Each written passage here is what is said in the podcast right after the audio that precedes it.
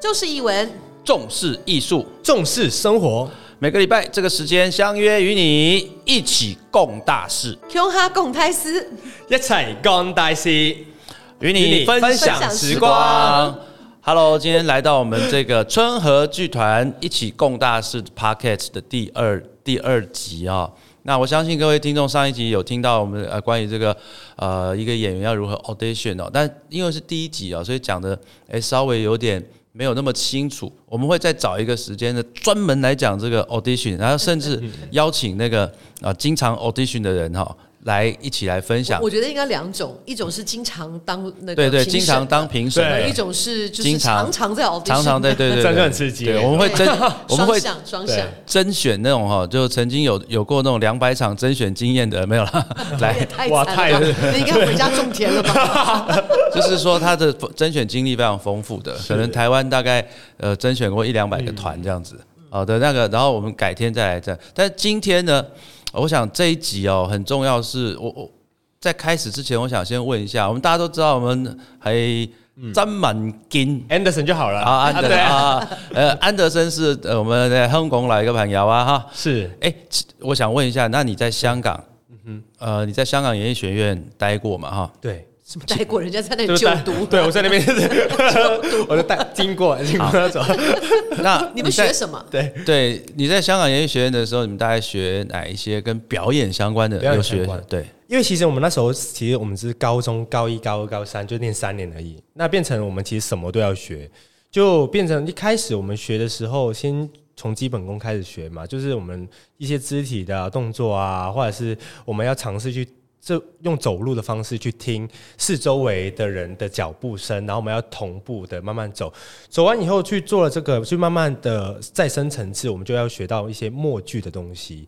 那就是那时候是我的那个班导叫李俊亮，他是演艺学院的一个呃，算是不是院长在底下的一个老师啦。然后他那时候就教默剧，然后我觉得我在这一块是最弱的，因为。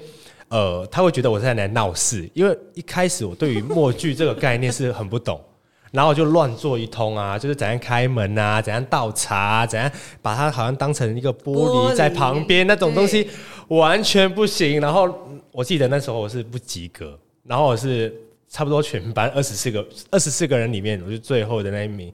那到了后来学了默剧，在表演上面啊，就除了一些基本功跟表演上面之后，也要学到一些是舞台设计。就比方说，我们要怎样去呃 set 那个 center，然后怎样去把它怎样去贴那个胶带啊，怎样去在灯光照下来的时候，我们那个是属于那属于技术的部分。对技术的部分我我我要问的是表演。表演哦表演的部分。对对对表演的部分就是呃默剧，然后呃即兴剧场，即兴剧场的东西，比方说我们要当下要怎样用声音去呃发声，就有时候他会教我们丹田这个事情。一开始那一开始当然什么叫教你们丹田？哦就是用丹田，对用丹田发声要训练丹田来对发声，训练丹田怎样发对啊，不然丹田怎么教？然后就是 哦、就是教我们丹田，你有听到我说话吗？丹田我教你哦，丹田。就是学会怎样肚子要用力，但要用哪个位置，就是这个这个都是基本功操练。我的意思是说，你们有什么学派啊，或者是特别注重哪一种表演的模式？你说重视嘛，其实就比比方说，呃，台湾有一段时间，哦我们就说北医大好了，对我们我们就会教贫穷剧场啊，对荒谬剧场啊什，么后现代主义啊，嘿对啊，对这个这个呃方法演技啊，对，呃 Stanislavski 啊这种的各式各样的，你们是比较崇尚哪一种派别，还是都学？都学，因为我们那时候因为毕竟是高中，所以变成大家都要先开始才刚开始接触戏剧这个东西，所以每一个东西我们都要略知一二。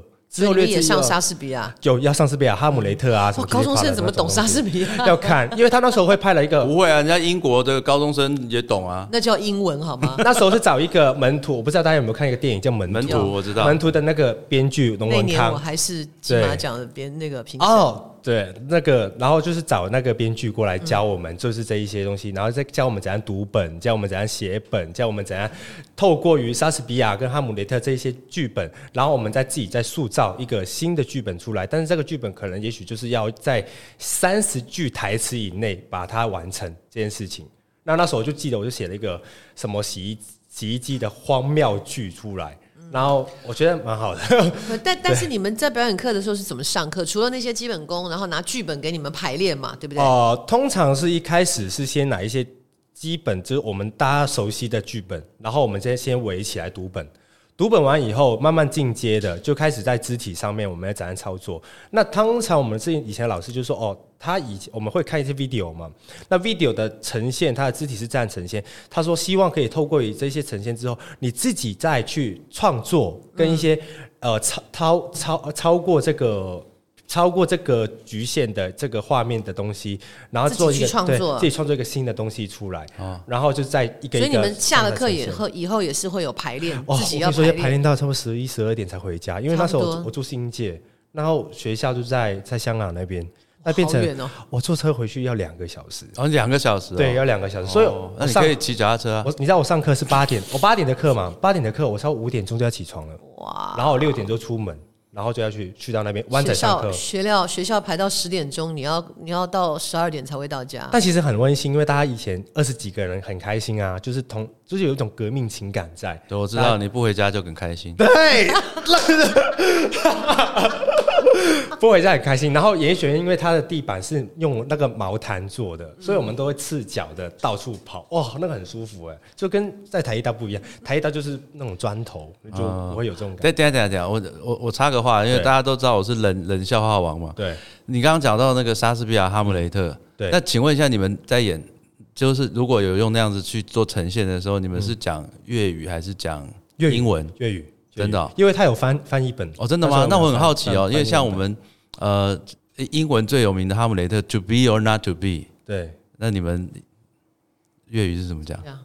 哇，我突然想不到，我是不是 We are not to be？我我们呃什么不？我想不到哎、想一想啊，做还是不我想一想，我在想，突然间考起我了，你 对做还是不做？到还是不到？因为那个粤语是白白话文，我记得是，但我忘记它叫它是什么。是 To be or not to be，你是要走还是不要做？做做定唔做还是什么？对啊，对就是做或不对对对做嘛。我对啊，没有，突然觉得很有趣。没有，我我还比较 蛮多觉得比较期待的是他们的那个英文翻译的名字讲成广东话会怎么样？说我们有 Romeo and Juliet，就是罗密欧与他们的我们也是一样他们是英英语系的我们是发音哦哦，对，羅密歐與朱麗葉咯，我哋啊，再再一遍，羅密歐與朱麗葉，羅密歐。與朱麗朱麗葉葉，對，但这个时候我，我又我又想到我们那天在吃饭的时候讲，呃，我们都知道白雪公主嘛，哦，对白，雪，就是我们叫白雪，等一下，白雪公主与七矮人，嗯，对啊，我们从小白雪。那请问一下，在香港的白雪公主与七矮人叫什么？雪姑七友，叫做雪姑七友。其实有歌有歌唱的，你知道吗？有你唱啊？对，雪姑七有七个小矮人，雪姑七有七個同埋齊分，但後面就有一點色了，就不要再唱了。可以了，可以了，可以了，可以了。雪姑啊，雪姑，对，蛮好的啊，对我之前蛮亲切的。就是因为呃呃不崇尚这个贵族感，所以就是叫雪姑了。对对对，對對她不是公主，她是姑。那什么，我也是狼姑。對啊，哎、那呃，刚刚文健讲香港大，因为他那时候才高中嘛，所以我相信呃，跟跟大学啦，或者是跟我们出社会啦，或者是在研究所上的一定不太一样。不一。樣，然后哎、最近郎姐出了一本书，对。啊，是。叫做放放眼生活对，学，那个放不是放不是放下来的放，不是放屁的放啊，哎。是那个放 F U N 啊，F U N 对，有趣的那个英文的放放眼生活学。是。那又放又演又生活，所以就让我们觉得不知道该怎么形容它。OK，好，那就我都已经把形容词讲出来了。哎、真的又放又演又生活，是啊所以请重点都姐讲一下什么叫做放眼生活学。好，当然像我们学表演的人，很多事情到后来的判断都会跟表演很接近，因为你在找素材嘛。可是，在多年前，一个朋友突然问我，他说：“你学表演对我们这个社会有什么贡献？就除了演出以外，我就哎，突然一句话把我问傻了，好像我做的事情很不重要一样。所以我就在思考这个问题，然后我后来就反向的从表演这个事情出发，就想到，其实对每一个人来讲，每一个人的人生，每一个人的个人，你就是一个角色。讲的好听一点，就是每一个人在自己的人生舞台上面，你就是要做主角嘛。你怎么去打造这个主角呢？好，那什么叫 fun？就是我们的生活当中一定要有乐趣，嗯，因为乐趣会产生热情，热情是我们生活当中一个非常重要的一个原料，它好像原子炉一样。如果这件事情不有趣，它不见得是好笑的有趣，是我有兴趣，它会让我粘着性很高，我会一直想做，我有热情想要做的时候，你自然而然就会专心想要去做。就为什么我们玩的时候会这么开心？因为饭嘛，对不对？对。那演是什么？你平常人，我说平常人我们演什么？当然要演啊！我们在每一个不同的角色里面都要演好那个角色，不是像我们用演技去演，而是你要去扮演，就是说你要去让自己变成那样，你要扮演自己成为一个好儿子、好先生。好太太、好女儿、好的员工、好的老板，那在这些好的所有的条件里面，你需要什么去强化自己？这是在演的这个部分，而且这个演是很自然的。嗯，我们转换、我们切换的很快啊。就像我跟祖明有时候讲话，我们俩讲话很不客气，不然呢，这样你讨厌的。有外人来的时候，就哎哎，朱老师，哎哈，老师好，马上就变。那回来我们可能还会继续吵。是对，所以这个变不见得是不是像我们这种技术的演，而是演绎，就是你的。你在每个角色的转换的过程，那这些都是跟生活有关的啊，所以它叫放眼生活学。它既要有趣，让你热情、粘着性很高，然后你又能够呢，在自己的每一个不同的转变的角色里面，都能够做得很好，那就是在生活。所以在我们的表演学里面，就会有观察啦，有阅读啦，有创造啊，哦，然后有转化啊，然后有呃思考，有反省，那这不就是人生吗？我只是把这一些方法。变成一个你在人生可以使用的。那当然，这本书的开宗明义是这样。那所以就是说，先从认识自己开始。是，你认识自己开始以后，你就会找到自己的问题所在。对。然后这里面也讲到了沟通。对。讲到了沟通上台啊，讲到了我们要怎么样去打造自己，成为自己人生舞台的那个主角。所以这本书的目的是这样，是它其实是符合，它是很适合职场的。当然，学表演的人也可以从中看到一些例子啊，看我们是怎么做事的。看我们是怎么样去不同角色的不同的，对。但是这本书其实是针对职场的朋友写的，放眼生活学。哦，对，我所以我想，对啊，就蛮好奇的，就在博客来上面看到看到它不是那个艺术丛书，它是属于励志丛书啊。对，它属我也不知道为什么它被放在励志丛书，它其实是一个商业书，商业励志丛书。OK OK，就就像以前那个那个诗人罗青先生写的一本诗叫《吃西瓜的方法》，还曾经被书店放在食谱嘞。他是诗集耶，哦，所以这以后这书名要好好的想一想。他说：“我是一本商业书。”的，好，对啊。那所谓的刚刚兰姐有讲说放眼生活学嘛，对，所以基本上他这本书里面主要就是在讲说，呃，其实他是他不是给他不是给。要学表演的人看的一个工具书，它反而是给一般人看的一个工具书。是，那这个一般人就包含说，我们每一个人其实，在生活当中其实都是一个演员嘛，哈。嗯。也就是说，其实我们每个人要做好那个主角。对，都在演自己。那包含说，像商业呃是这个企业界的人士，他们其实每天也都在演演。一个不同的角色，你在演同事啊，你在演上司，你在演属下，你在演团队啊，这样你还要上台 presentation，还要做报告，还要跟你的客户周旋。你看你有多少角色要扮演，怎么做？怎么做？就把把这一些元素通通告诉大家。嗯那那你会怎么样子建议？呃，就是说，像因因为现在很多其实，在企业界很多人他会觉得说，哎呀，呃，我们这个。不不太会简报啦，然后举例哈，我可能哎呀简报简报总觉得，呃为什么我在简报的时候大家好像都没有人在听，没有在理我啦哈？那我想这是这这是一个，然后第二个是啊业业务的啊做业务的啊，他可能觉得说，哎呀我我呃去跟客户面对客户的时候，我都会很害羞啊，不知道要讲什么啊啊，那你会就这个放眼生活，从这本书的角度里面来如何给这些人一个呃比较实际的建议？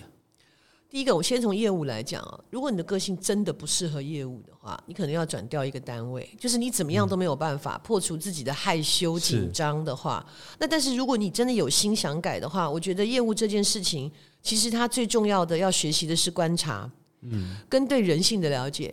因为你必须要去理解你的客户是什么性格，还不只是商品本身哦，是是因为这些这一些事情都是经过人在决定。我到底要不要跟你订货？我到底要不要跟你持续这个合约？其实都是透过透过这样的协商的，还不是只是。我们台湾人做事比较讲感情嘛，所以都比较喜欢见面，不喜欢那个文件来往这件事情。那你要去说服他，你要去让他买单的话，你除了要对自己。你要这个这个，我们说商品的内容本身要非常了解以外，其实要针对那个人。对，这个人的性格很急，你跟他讲的漏漏等，他根本不想听你讲话，他看到你也头痛了。所以他如果是性格很急的，那你就是很清楚的告诉他，我跟你约多少时间，这个时间之内我一定会完成。然后我要跟你讲的重点，你自己要把它列表下来，我要讲什么？是你就算是照表超课，一二三四，起码你把你要讲的事情讲清楚了。嗯而这样的几次下来，你就会知道我怎么抓重点。就不会浪费别人时间，也不会浪费自己时间，甚至不会因为这样的往返造成自己信心上的打击。那至于说你要做报告、做简报的话，一样，你你你要知道你的重点，你又知道自己很容易紧张，可是你甚至连自己为自己做一个大纲、一个 memo 的那个这样的意愿都没有的时候，你上台一定乱讲嘛？对，我有这样的 memo，然后你上台可以，就是说我上去的时候，我可以找一个。我可以讲一个大家都知道的，或者是说大家都可以接受。我讲一个笑话啊，我讲一件发生过的一件事情。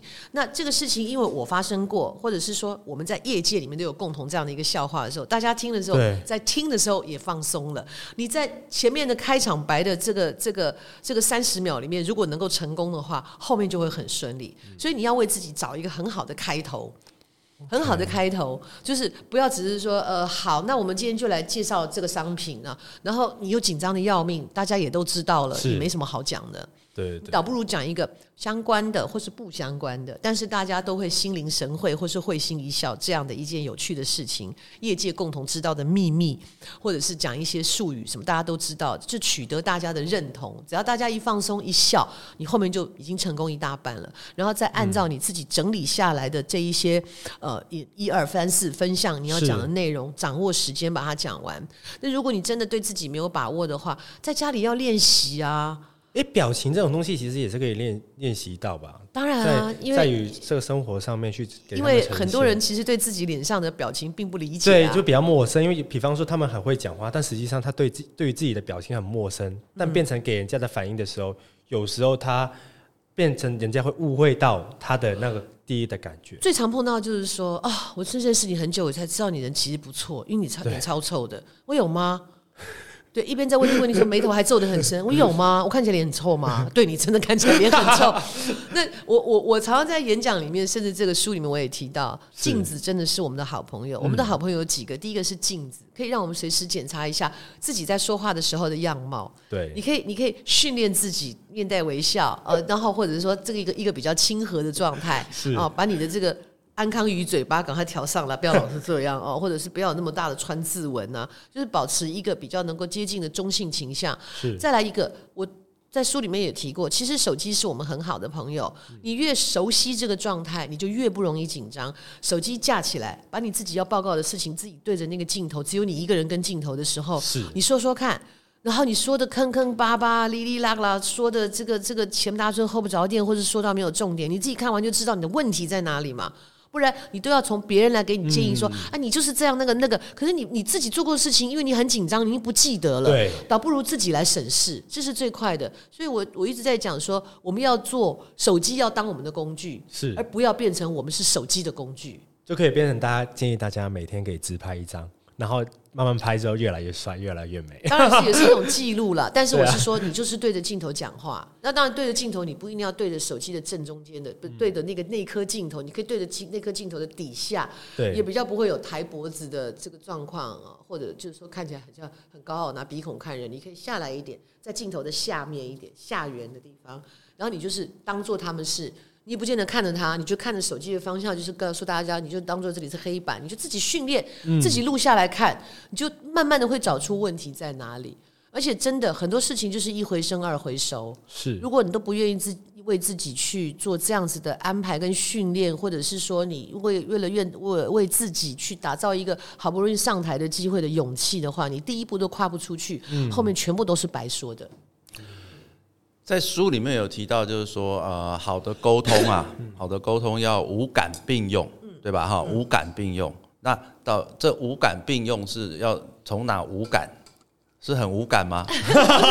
五个五个哦，五啊五感哈。对，就是你的视觉、听觉、嗅觉、味觉、触觉这些通通要到。为什么？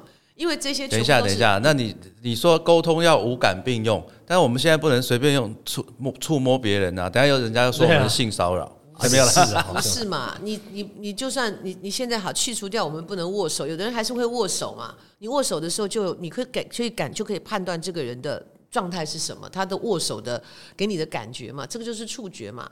那但五感并用这是一种说法，就是起码你要打开。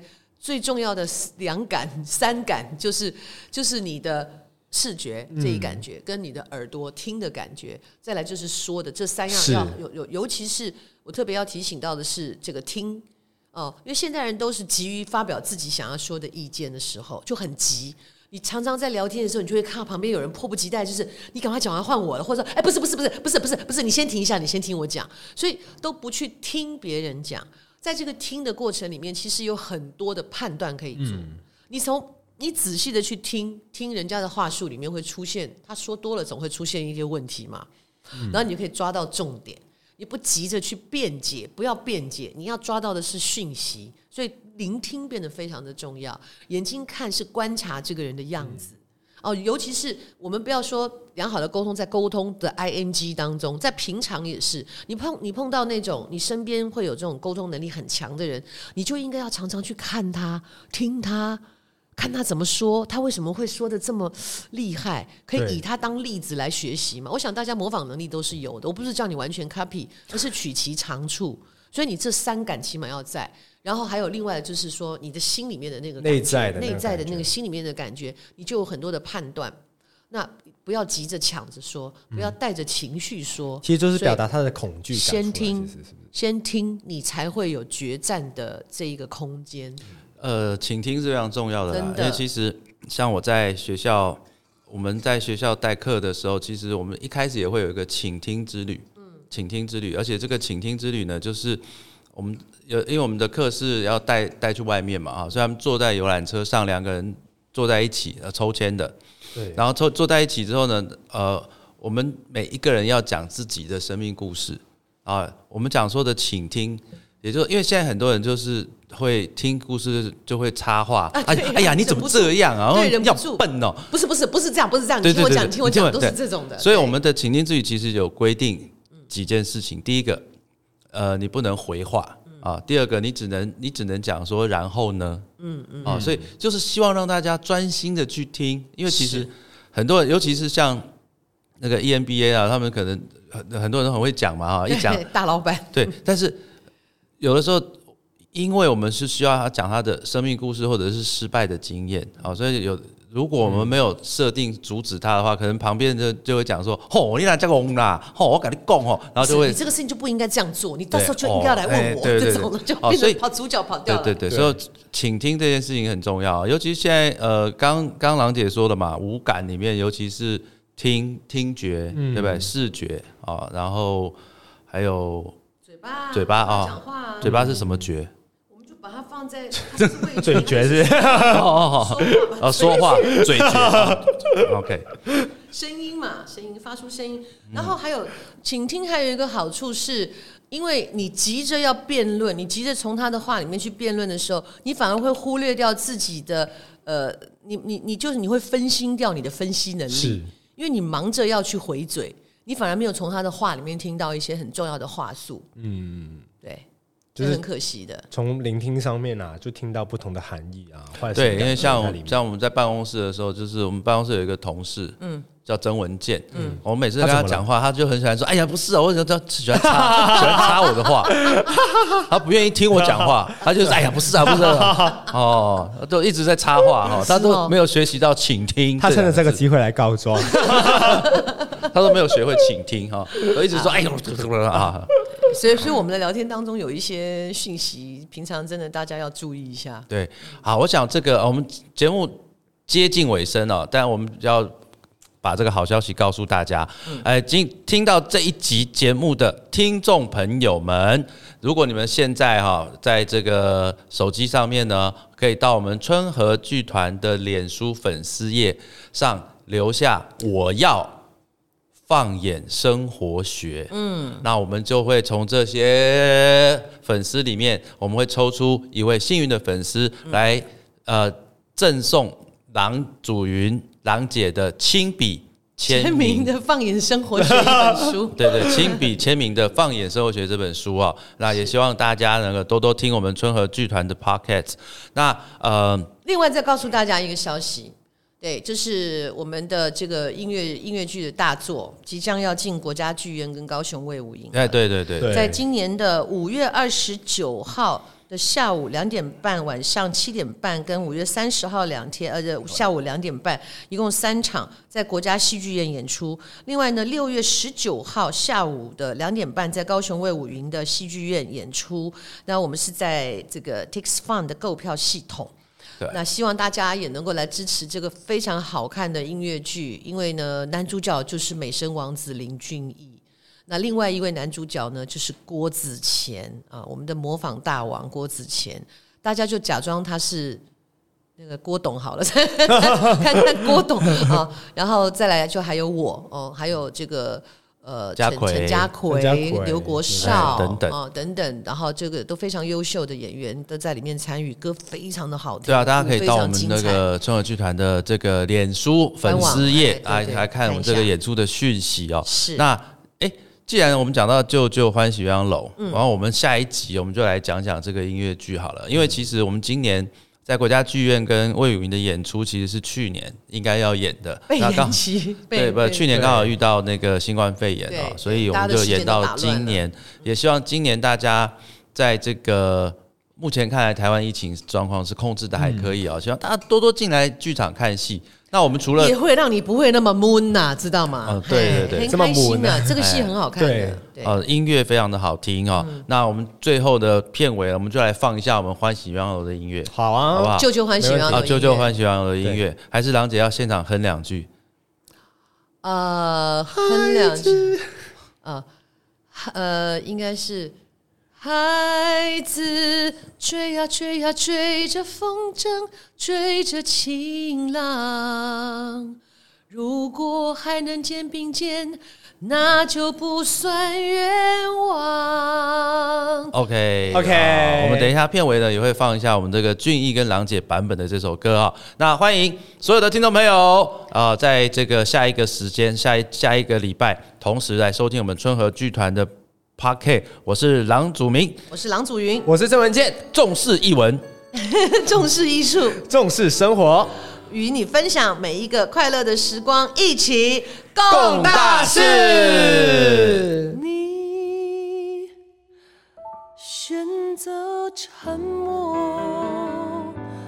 我选择伪装。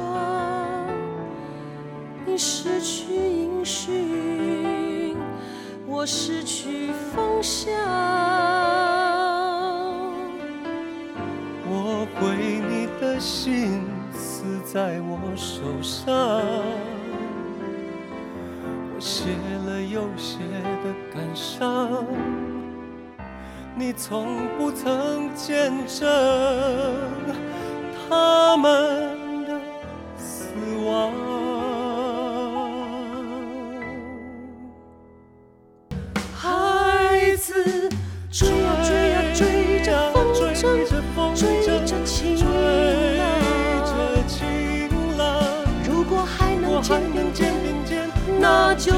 算远